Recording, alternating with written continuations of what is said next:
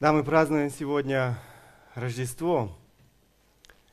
Люди вокруг нас празднуют Рождество. Но я думаю, есть большая разница, какой смысл вкладывают люди, которые знают Бога, люди верующие в этот праздник. И многие люди, живущие сегодня в этом мире, которые также празднуют этот праздник. К сожалению, но это так – Многие люди в современном обществе, в современном мире совершенно не знают значения этого праздника. Несомненно, что многие люди радуются, радуются этому празднику, радуются Рождеству.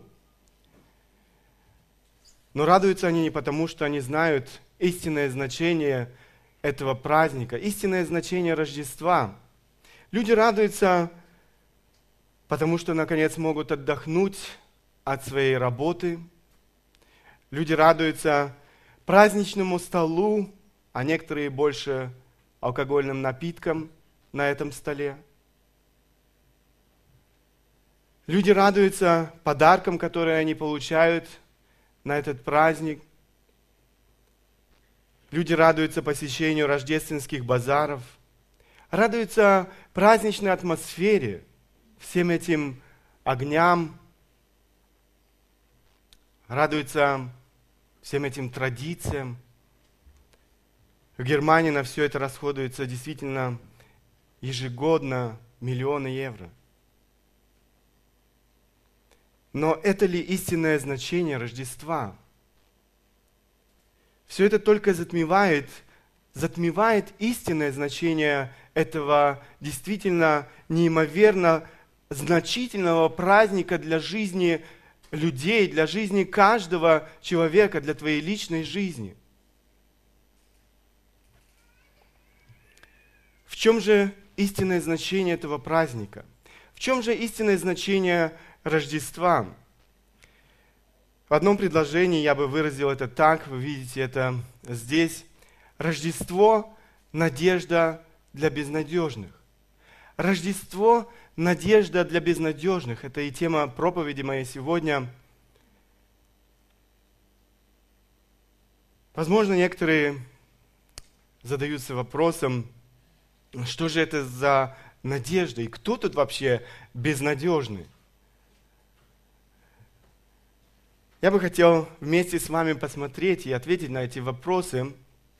Э, давайте сначала поговорим о безнадежности человека – человек и его безнадежность.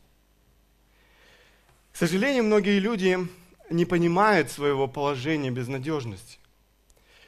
Они недооценивают эм, своего положения. Они игнорируют, можно сказать, реальность, они слепы.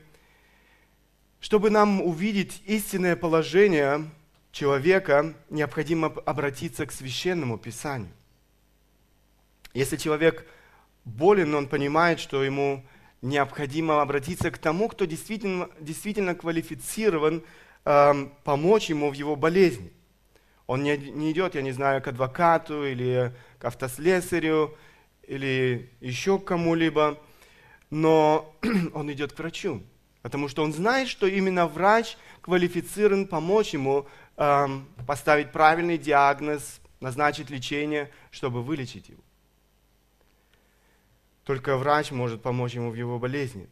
Так вот, чтобы правильно оценить, оценить свое положение, нам необходимо обратиться к Богу и Его Слову.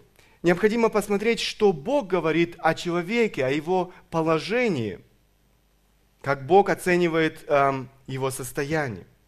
Только Бог на самом деле квалифицирован указать нам наше истинное состояние, наше положение пред Ним. Только Бог э, действительно поставит правильный диагноз, точный диагноз и может помочь нам. В Священном Писании мы читаем о том, что Бог создал человека. Он создал его совершенным. Однако в третьей главе книге «Бытия» мы читаем о великой трагедии человечества. грехопадения. Трагедия человечества не насилие и войны. Трагедия человечества не голод и болезни. Трагедия человечества не стихийные бедствия и глобальное потепление. Трагедия человечества – грехопадение. Все то, что я перечислил, многое другое, это всего лишь следствие этого грехопадения. Грехопадения человека. В третьей главе книги «Бытия» описывается грехопадение первых людей Адама и Евы. Адам и Ева ослушались Бога. Адам и Ева восстали против Бога. Возможно, ты задаешься вопросом, какое отношение грех этих первых людей имеет ко мне лично сегодня? Библия говорит о том, что с Адамом и Евой согрешили все их потомки. В нем, в них согрешили все люди – Послание к римлянам, 5 глава, 12 стих, мы читаем, «Посему, как одним человеком грех вошел в мир, и грехом смерть, так и смерть перешла во всех человеков, потому что в нем все согрешили». Слово Божье говорит, в нем все согрешили. Мы рождаемся в этот мир грешниками. Мы рождаемся в этот мир духовно мертвыми. Каждый человек по своей природе грешник, каждый человек по своей природе мятежник, который противостоит Богу, который является врагом Богу. если до грехопадения центром жизни человека был Бог, то после грехопадения центром жизни человека стал сам человек. Человек взял на себя право определять, что есть добро и что есть зло. Автор одной книги пишет, грех всегда имеет отношение к Богу и Его воле. Многие люди считают то, что христиане называют грехом, э, простым недостатком, таким недостатком, который является нормальным аспектом человеческой природы. Все несовершенны, все делают ошибки. Ты всего лишь человек. И подобные высказывания выражают подобный образ мышления – Вопреки этому мы должны настаивать, что согласно Писанию грех это всегда нарушение Божьего закона. Грех это, следовательно, основание сопротивления Богу, мятежа против Бога, который коренится в ненависти к Богу. Хотя падший человек по-прежнему носит образ Божий, теперь он поступает неправильно, как носитель образа Божьего. От этого, по сути дела, грех становится еще более отвратительным.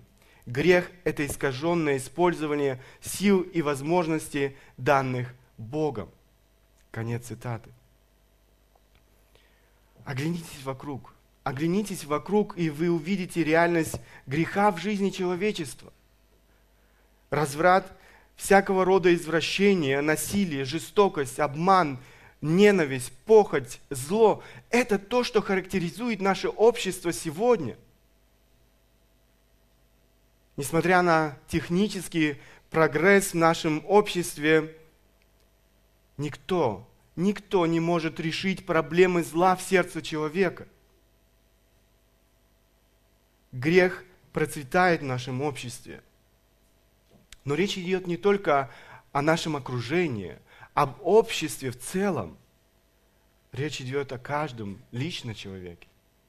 Загляните в свое собственное сердце, и вы обнаружите в этом сердце гордость, зависть, ненависть, вражду, самолюбие, ложь, вожделение, непослушание и многое другое из этого списка. Посмотрите некоторые отрывки, которые говорят нам о греховной сущности человека. Пророк Иеремия, 17 глава, 9 стих пишет – лукаво сердце человеческое более всего и крайне испорчено. Кто узнает его? Апостол Павел, послание к римлянам, пишет, как написано, нет праведного ни одного, нет разумевающего, никто не ищет Бога. Все совратились с пути, до одного негодны. Нет делающего добро, нет ни одного гортани их открытый гроб. Языком своим обманывают, яд аспидов на губах их. Уста их полны злословия и горечи. Ноги их быстры на пролитие крови, на разрушение и пагуба на путях их. Они знают пути мира. Нет страха Божия пред глазами их. Это характеристика каждого человека, живущего на этой земле. В Евангелии от Иоанна мы читаем слова самого Иисуса. Иисус отвечал им, «Истина, истинно говорю вам, всякий делающий грех есть раб греха». Сегодня мы мало понимаем, что значит быть рабом.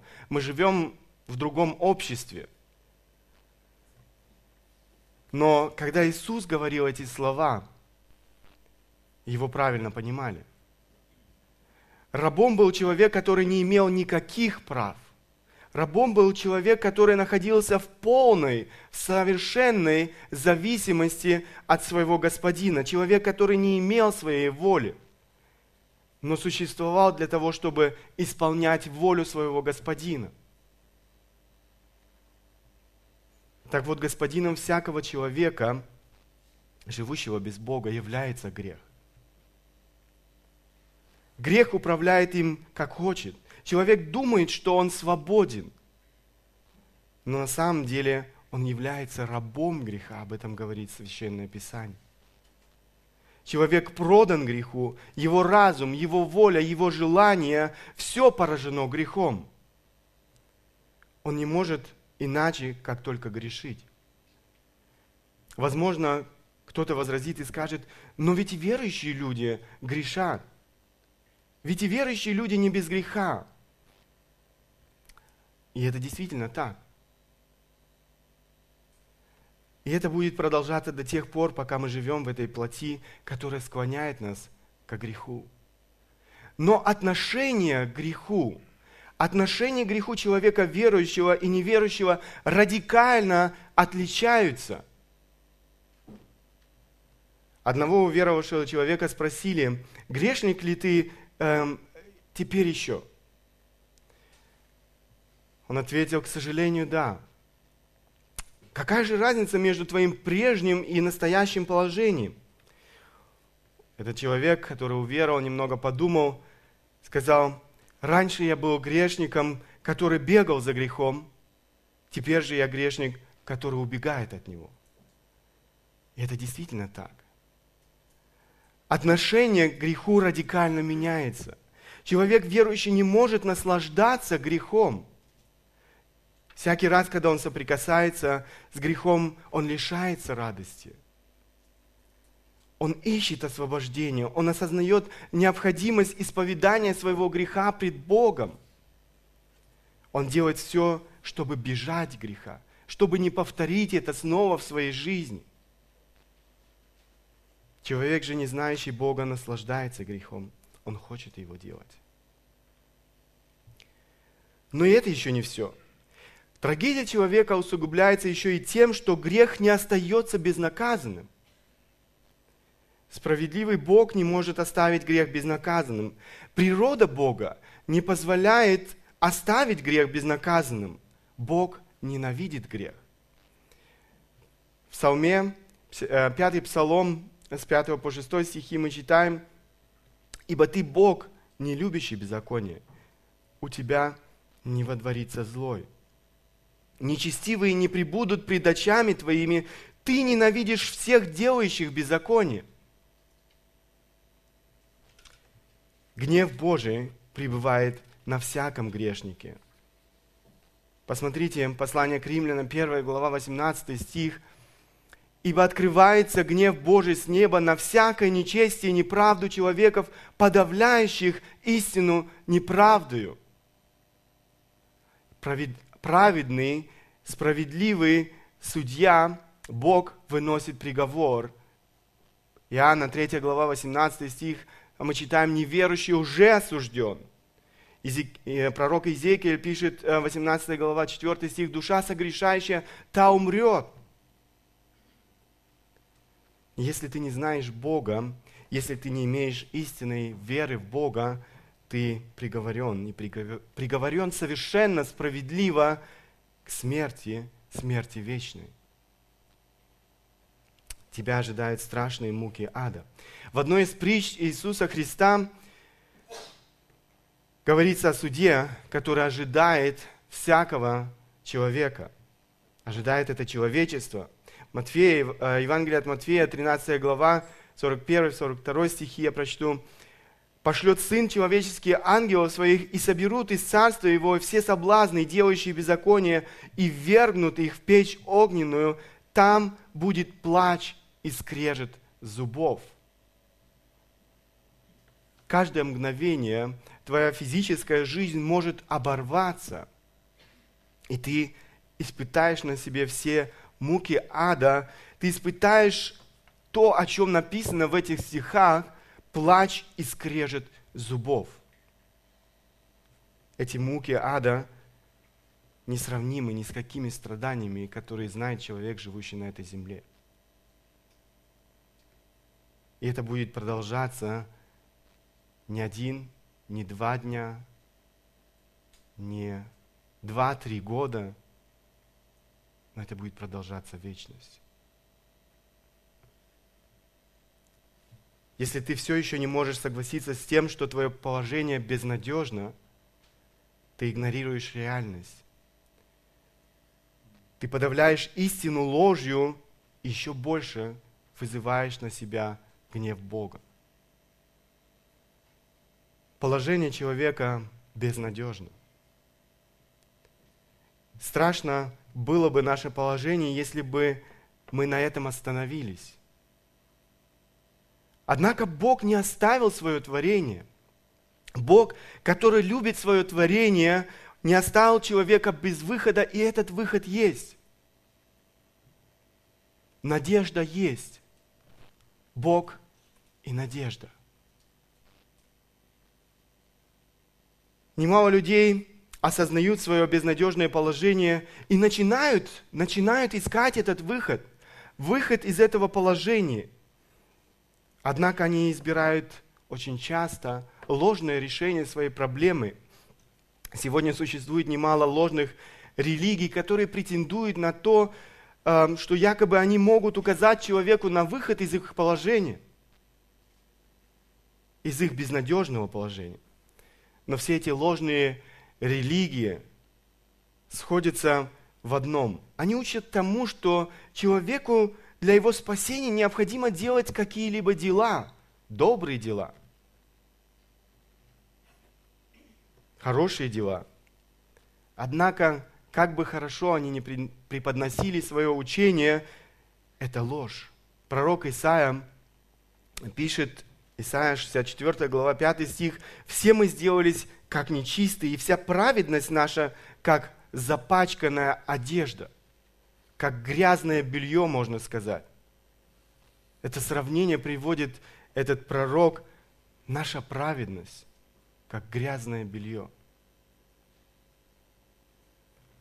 Наши усилия, все наши добрые дела недостаточны для нашего спасения. Человека не спасает исполнение каких-либо каких-либо религиозных обрядов, ни крещения, ни посещения церкви, ни щедрые пожертвования, ни свечки в церкви за упокой души, ни бесконечные медитации, ни паломничество, ни распространение религиозной литературы и многое-многое другое.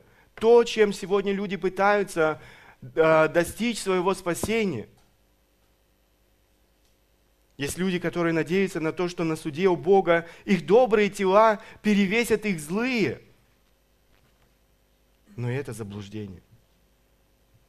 Никакие наши добрые дела не смогут перевесить наши злые. Чтобы обрести спасение человеку, э, необходимо, необходимо иметь стопроцентную святость. Но ни один из живущих на этой земле не мог бы заявить о себе, что он обладает этой стопроцентной святостью, что он без единого греха. Если же такие люди найдутся, то эти люди просто-напросто большие обманщики, большие лгуны. Казалось бы, положение человека безнадежно. Он грешен и заслуживает, заслуживает справедливого наказания. Бог свят и справедлив и не может поступить со своим законом. Ничто нечистое не может пребывать в присутствии Бога. Ничто нечистое не может войти в Царствие Небесное. Бог не может за, э, закрыть глаза на грехи человека. Бог не может смотреть на грехи человека сквозь пальцы. Но с другой стороны, Бог есть Бог любви. Он любит свое творение. Пророк Иезекия провозглашает, Ибо я не хочу смерти умирающего, говорит Господь Бог, но обратитесь и живите. Это желание Бога. Он хочет, чтобы мы жили. Как может Бог проявить любовь к людям и спасти их от вечной участи в аду и в то же время остаться Богом справедливости? Богом справедливым, чьи законы не подлежат изменениям, чьи, э, чья справедливость и святость обязывают наказать грех. Знаете, план Бога уникален. План Бога уникален, и мы с вами подходим к Рождеству. Но чтобы понять истинное значение Рождества, необходимо понять все то, о чем мы до сих пор говорили. Иначе мы не поймем, почему это так важно. Почему было важно родиться младенцу на этой земле?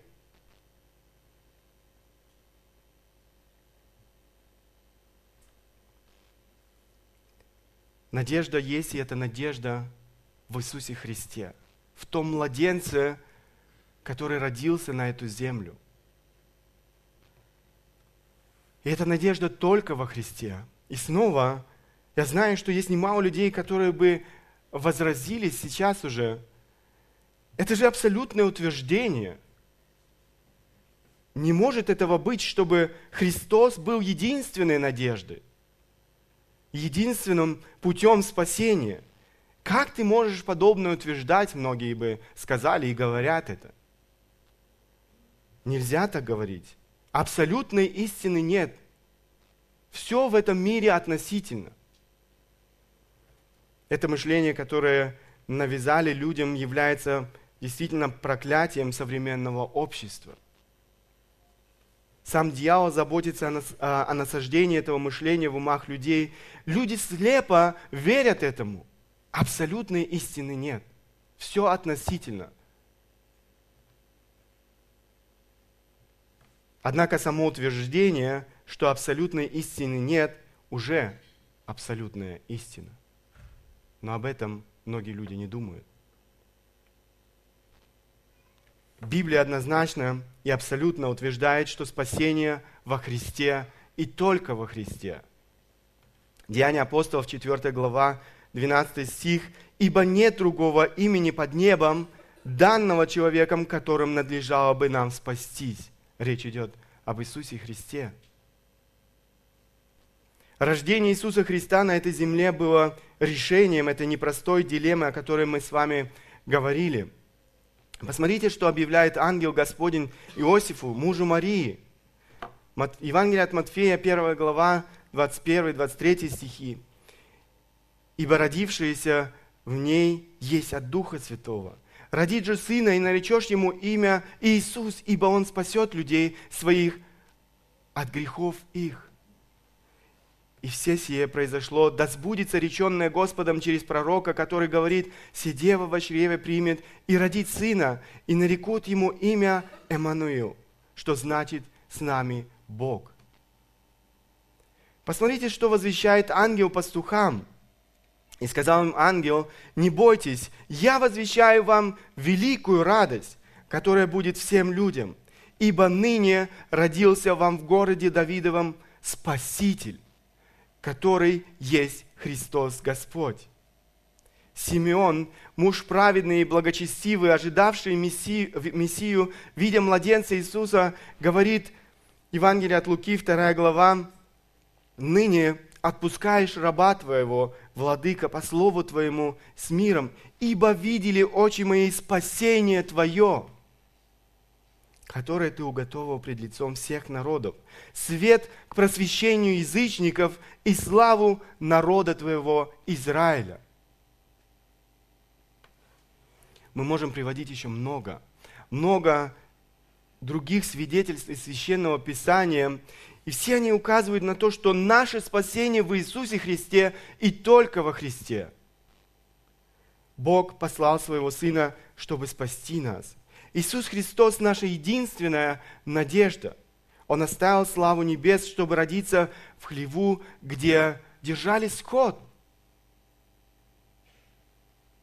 Он остался, он отказался от своих божественных прав, он отказался от того, чем он наслаждался там, вечной обителью своего Отца. Он познал унижение и позор этой земной жизни. Он родился, чтобы умереть.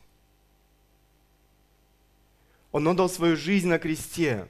Это была мучительная, это была унизительная смерть. Но эта смерть была не напрасна. На этом кресте Голгофы он понес наши грехи.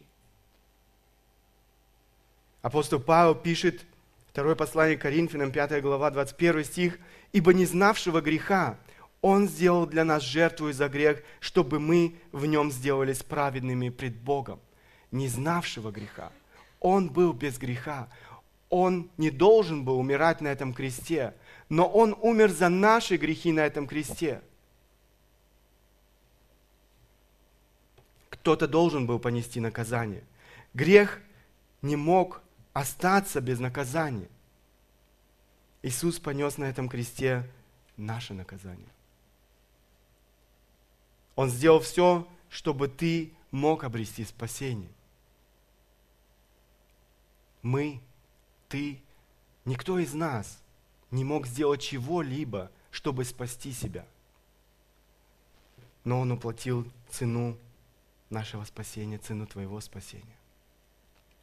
Он предлагает каждому из нас это как подарок. Он предлагает тебе этот подарок. Римлянам, послание к римлянам, 6 глава, 23 стих. «Ибо возмездие за грех – смерть, а дар Божий – жизнь вечная во Христе Иисусе Господе нашим». Дар Божий – жизнь вечная. Это подарок. Что же ожидает Бог от нас? Что необходимо сделать каждому? Что необходимо сделать тебе лично? Самое первое – это осознать свою безнадежность. И это непросто. Многие люди не хотят этого сделать. Понять, что ты справедливо осужден и заслуживаешь наказания – ты грешник, ты мятежник, тот, кто посягает на место Бога, тот, кто является рабом грехам. И чтобы попасть в ад, не нужно делать действительно ничего. Приговор уже вынесен, вечные муки ада. Нет приговора более страшного. И в тот момент, когда твоя жизнь на этой земле прервется, он будет приведен в исполнение. Это может произойти сегодня, это может быть произойти завтра. Никто не знает того часа, когда наша жизнь прервется. Бог определяет последний час, последнюю минуту нашей жизни на этой земле. Но сегодня, сегодня еще день благодати. Сегодня еще есть время обрести спане, э, э, есть это время обрести спасение, принять этот подарок. Не ожесточай своего сердца. Не пренебрегай милостью Бога. Покайся пред Богом. Это повеление Бога. Деяния апостолов, 17 глава, 30-31 стихи. Итак, оставляя времена неведения, Бог ныне повелевает людям. Это Его повеление. Всем повсюду покаяться ибо Он назначил день, в который будет праведно судить Вселенную, посредством определенного им мужа, подав удостоверение всем, воскресив его из мертвых. Все, что тебе нужно, – это осознать свою испорченность, осознать свою греховность, смириться и обратиться к Христу. В вере с просьбой о прощении, о милости. Отдать управление твоей жизни в Его руки, в Его надежные руки. Принять подарок спасения. Одним словом, покаяться. Нет в нашей жизни решения более важного, чем это решение. В момент нашего обращения к Иисусу Христу нам меняется Его праведность. Вот она стопроцентная святость, которую ожидает Бог. Но это не наша заслуга, это не наша праведность. Она вменяется нам незаслуженно. Только потому, что Христос умер за наши грехи на этом кресте.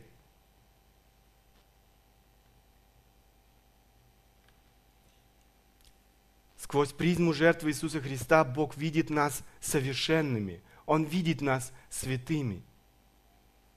Мы становимся своими Богу. Мы обретаем мир с Богом. Мы обретаем прощение наших грехов. Мы обретаем вечное спасение. Мы обретаем неприходящий мир, неприходящую радость в своем собственном сердце. То, чего так жаждут люди в этом мире – мы обретаем смысл в жизни. Нет ничего важнее и прекраснее, чем жить с Богом, знать Бога. Немедли, немедли, но сделай этот шаг в своей жизни к Богу. Несколько слов к тем, кто уже однажды доверил свою жизнь Богу. Однажды Бог открылся тебе в твоей жизни. Однажды ты познал эту милость, эту любовь, что изменилось с тех пор в твоей жизни. Апостол Павел, послание к филиппийцам, пишет эти важные слова. Филиппийцам 2 глава, с 5 по 11 стихи. «Ибо вас должны быть те же чувствования, какие во Христе Иисусе. Он, будучи образом Божиим, не почитал хищением быть равным Богу, но уничижил себя самого, приняв образ раба, сделавшись подобным человеком и по виду став как человек. Смирил себя, быв послушным даже до смерти и смерти крестной. Посему и Бог превознес его и дал ему имя выше всякого имени, дабы пред именем Иисуса преклонилось всякое колено небесных, земных и преисподних. И всякий язык исповедовал, что Господь Иисус Христос в славу Бога Отца.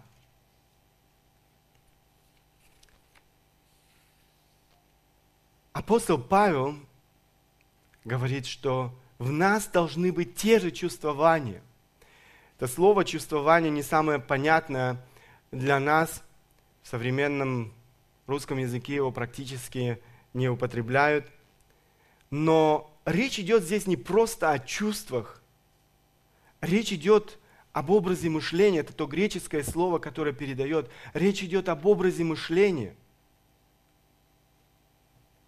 в нас долж, должен быть тот же образ мышления, какой мы видим во Христе. Апостол Павел говорит о том, что же отличало мышление Иисуса Христа. Посмотрите на этот подвиг. Подвиг Иисуса Христа, который уничижил себя, который пришел на эту землю, стал одним из нас для того, чтобы умереть на этом позорном кресте – он был послушным Богу. Он отдал свою жизнь за наши грехи.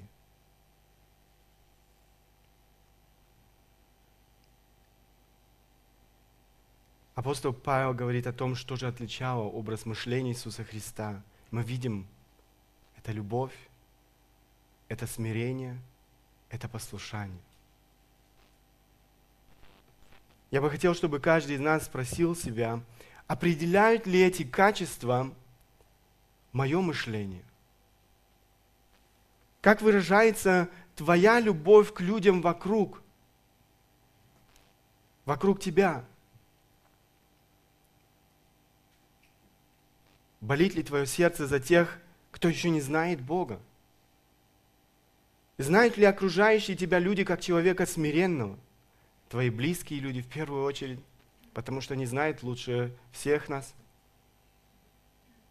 Супруг, супруга, дети, братья, сестры в церкви, твои коллеги по работе и другие люди, которые окружают тебя в твоей жизни. Проявляешь ли ты послушанию Богу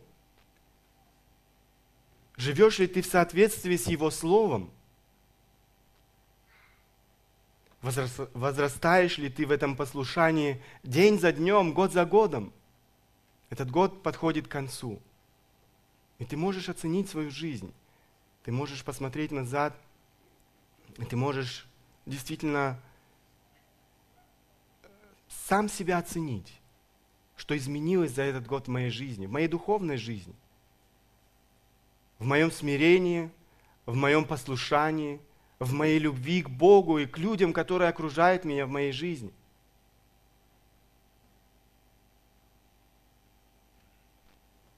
Истинная вера всегда выражается в послушании к Богу.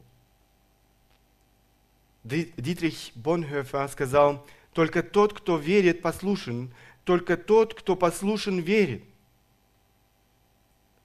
Только тот, кто верит, послушен, только тот, кто послушен, верит. Послушание невозможно без живой веры. Но истинная вера не существует без послушания. Испытай свое сердце. Мы слышали о том, что Христос сделал для нас, что Христос сделал для тебя лично. Ценишь ли ты то, что Он совершил для тебя? Следуешь ли ты Его путем?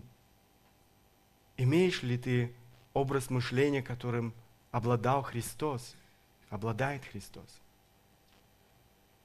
Если нет, то сегодня Бог призывает тебя покаяться в своих грехах, привести свою жизнь в порядок, посвятить свою жизнь Богу. Бог охотно прощает. Бог поможет преобразить твою жизнь.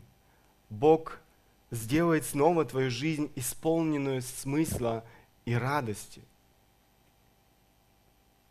Но Он хочет, чтобы ты пришел к Нему. Он хочет, чтобы ты привел свою жизнь в порядок. Рождество – надежда для безнадежных. Без Рождества в нашей жизни не было бы надежды. Только во, только во Христе, только во Христе это надежда для каждого человека. Аминь. Аминь. Встанем по возможности, я бы хотел обратиться к Богу в молитве.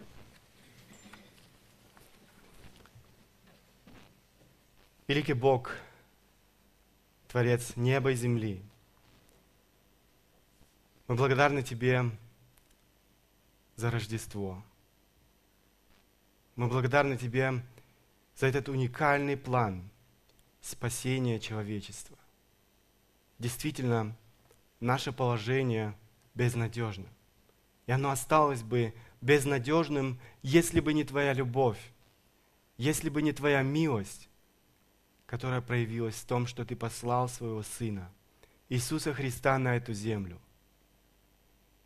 Мы благодарны Тебе, Христос, за то, что Ты пришел в этот мир, за то, что Ты оставил славу небес, за то, что Ты унизил себя, пришел в этот мир, Ты соприкоснулся с этим грехом в этой жизни – ты прошел этот земной путь, ты отдал свою жизнь на этом Голговском кресте. Мы благодарны Тебе за то, что Ты совершил это для нашего спасения. Мы не заслужили этого. Это Твоя милость, это Твой подарок.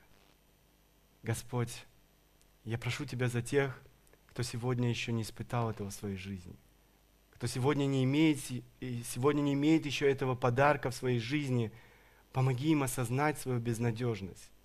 Помоги им принять этот подарок из своих рук и обрести это спасение, эту надежду в Тебе. Я прошу Тебя за тех, кто уже однажды испытал радость прощения, испытал Твою любовь, Твою благодать. Помоги нам жить так, чтобы действительно нам не было стыдно за бесцельно прожитую жизнь. Помоги нам прожить так, чтобы действительно наша жизнь отражала эту благодарность Тебе за все то, что Ты совершил из любви к нам. Помоги нам, Господь, жить для Твоей славы. Помоги нам, Господь, исполнять Твою волю. Помоги нам, Господь, жить так, чтобы это принесло плод для вечности. Я прошу Тебя, Господь, благослови нас в этом. Во имя Иисуса Христа просим у Тебя. Аминь. Аминь.